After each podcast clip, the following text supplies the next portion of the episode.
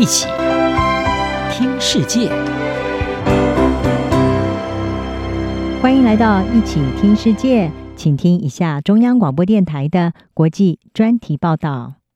今天要为您播报的是北京两次的奥运梦，从北京欢迎你到没有人在乎背个潮。二零零八年主办夏季奥运会的中国，向全世界传播“同一个世界，同一个梦想”的宣传口号。主题曲唱出了“北京欢迎你”。英国卫报指出，对很多人来说，这是中国积极要跟世界接轨的标志。如今，中国在美国宣布外交抵制二零二二北京冬季奥运的时候，回应拜登政府此举没有人在乎。中国对西方的态度不再友善。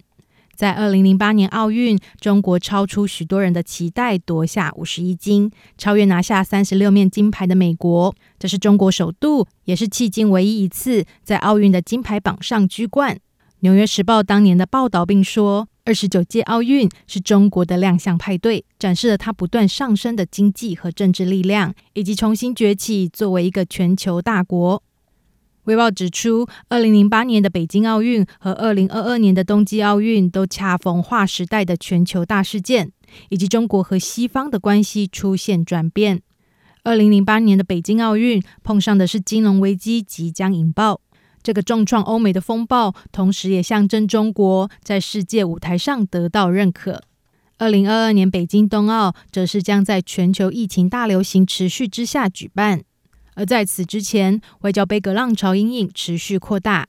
在美国率先宣布不会派出官员出席北京冬奥之后，加拿大、纽澳、英国和日本等多国也跟进抵制。事实上，在二零零八年北京奥运之前，人权团体也呼吁抵制中国举办奥运，同样是因为北京种种的人权劣迹。不过，美国当年仅在言辞上谴责中国的不良人权记录，没有做出实质的行动。此外，时任美国总统小布希当时在即将卸任之际，亲自率领了六百人的访问团访问北京，出席奥运开幕。同行的还有他的父亲前总统老布希。而时任中国外交部长，近年来在外交上扮演起首席战狼角色的杨洁篪，当年还亲自到停机棚迎接布希一家抵达。中美的好关系不在话下，而这也映照出美中关系的转变。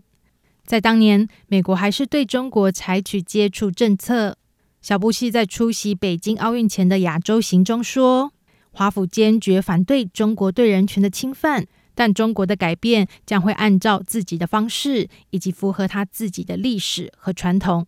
然而，改变终将会到来。”华府的这一股天真乐观情绪，现在已经消失殆尽。部分的观察人士认为，二零零八年的金融危机以及后来这十年产生的余波效应，促使中国的全球身份和战略发生了转变。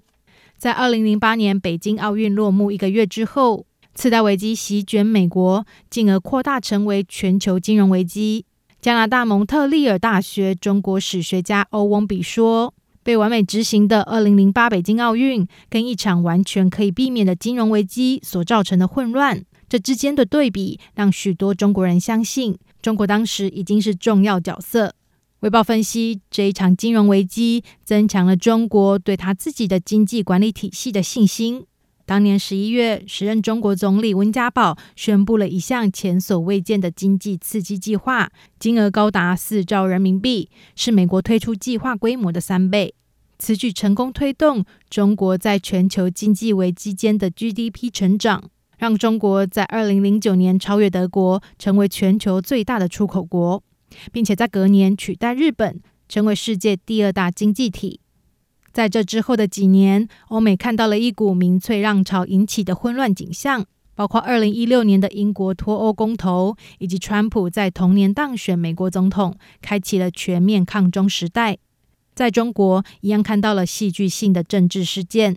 二零一二年，当时的重庆市委书记薄熙来因为贪腐丑闻落马，被认为是中共领导阶层接班之前规模最大的一场政治事件。二零一三年，习近平时代正式开启。他在上任之后，掀起针对中共高层的打击贪腐行动，以及不断加强社会管控，并且从中加以巩固自己的权力。接着，在二零一八年，中国人大通过取消国家主席的连任限制，并且预计在二零二二年秋季举行的中共二十大会议上，将会确认习近平的统治权力延续。卫报指出，也许更重要的是，COVID-19 疫情更增添中共领导阶层对于他的政治体制的信心，因为中国认为他严厉的疫情管控措施显然要比西方政府的应对更加有效。香港大学历史系教授徐国琦告诉《卫报》，在二零零八年，中国渴望得到认可，他想要展示财富、世界主义和友善。他补充说，现在中国想要展现的是他的坚定自信。以上专题由央广编译，张雅涵撰稿播报。谢谢收听。